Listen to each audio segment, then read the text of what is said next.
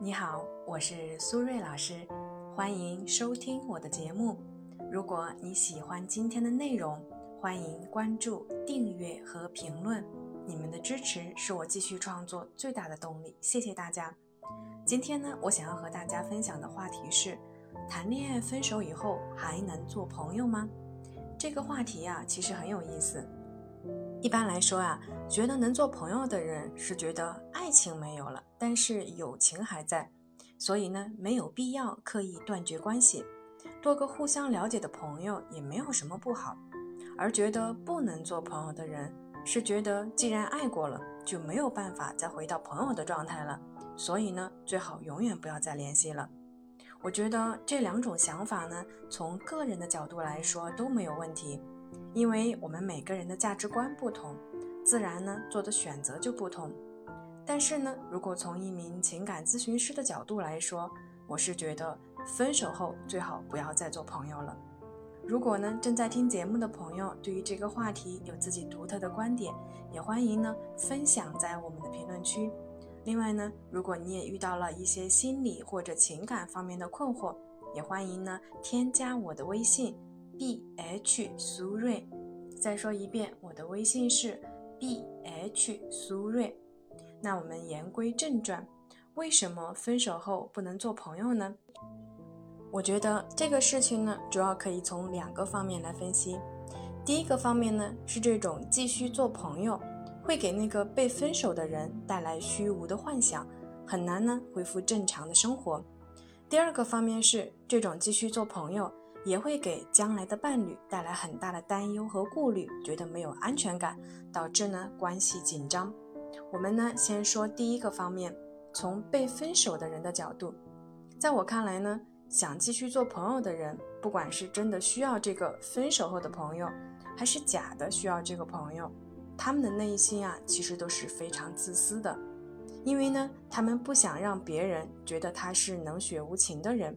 又或者呢，分手的伴侣依然对他有利用的价值，不管是在生活层面还是情绪的层面，核心点在于呢，都是因为他觉得需要，所以他才会想继续做朋友。比如说，一个男生和一个女生谈恋爱，因为各种各样的原因，最终感情破裂了，男生觉得不爱女生了，甚至已经有了新的追求的目标，于是呢，向女生主动提出了分手。分手的时候呢，为了缓和气氛，他说：“以后呢，我们还可以继续做朋友的。”而被分手的女生因为还爱着他，还留恋这段感情，自然呢就答应了朋友的这个身份，带着这种侥幸的希望，继续着这场单箭头的恋爱。但是从这一刻开始，双方对关系的定位已经完全不同，主动分手的人已经马上转变了角色。从一个恋人的身份变成了普通朋友，并且呢，重新规划了属于朋友的关系界限和规则。举个例子，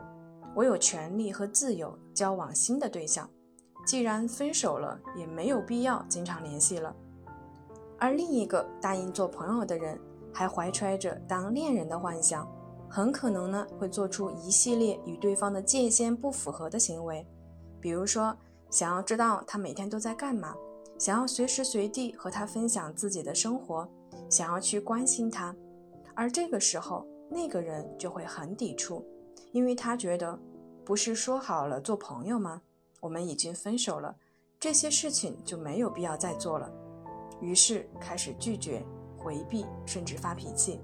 而越是这样呢，被分手的一方越是无法控制自己的想法，他是不是有新人了？怎么才能知道那个新人是谁呢？他哪里比我更好呢？陷入了极度的自我怀疑之中，不可自拔。所以呢，这种分手后做朋友的危害在于，只是单方面满足了想继续做朋友的人的需求，就会给另外一个当事人带来非常大的心理困扰，让他呢陷入这种虚无的幻想和期待里，并且开始强烈的自我怀疑，更加的没有自信和安全感。所以。对于想继续做朋友的人来说，你可能只是因为自己一时的心软选择继续做朋友，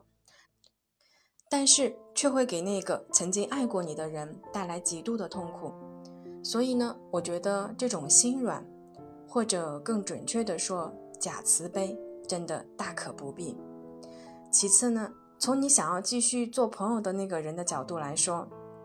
或许呢你会说自己没有想那么多，只是呢不想让他太难过，所以呢用继续做朋友的方式给对方一点心理缓冲。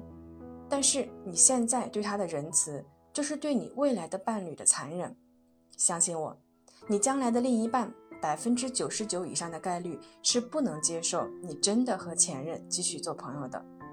你可能会说，不是真的做朋友，只是假的做朋友。那这种状态就更可怕了，因为这个事情的性质进一步的恶化了，因为你在欺骗那个曾经爱过，甚至现在依然在爱你的人。这是一种非常不体面的行为。我经常呢在节目里面跟大家说到边界的问题，其实和前任的关系的处理就是很重要的一种边界。我希望告诉大家的是，亲密关系呢不同于普通的人际交往，它有一个很大的特点，就是排他性。也就是说，亲密关系必须是一对一的，一旦发展成一对多的情况，就会产生嫉妒和怨恨。最终伤人伤己，所以呢，但凡你还有一丝丝的理智，就不要在分手的时候和前任继续做朋友。好了，时间差不多了，我们今天的节目就先到这里，感谢大家的收听，我们下期节目再见，拜拜。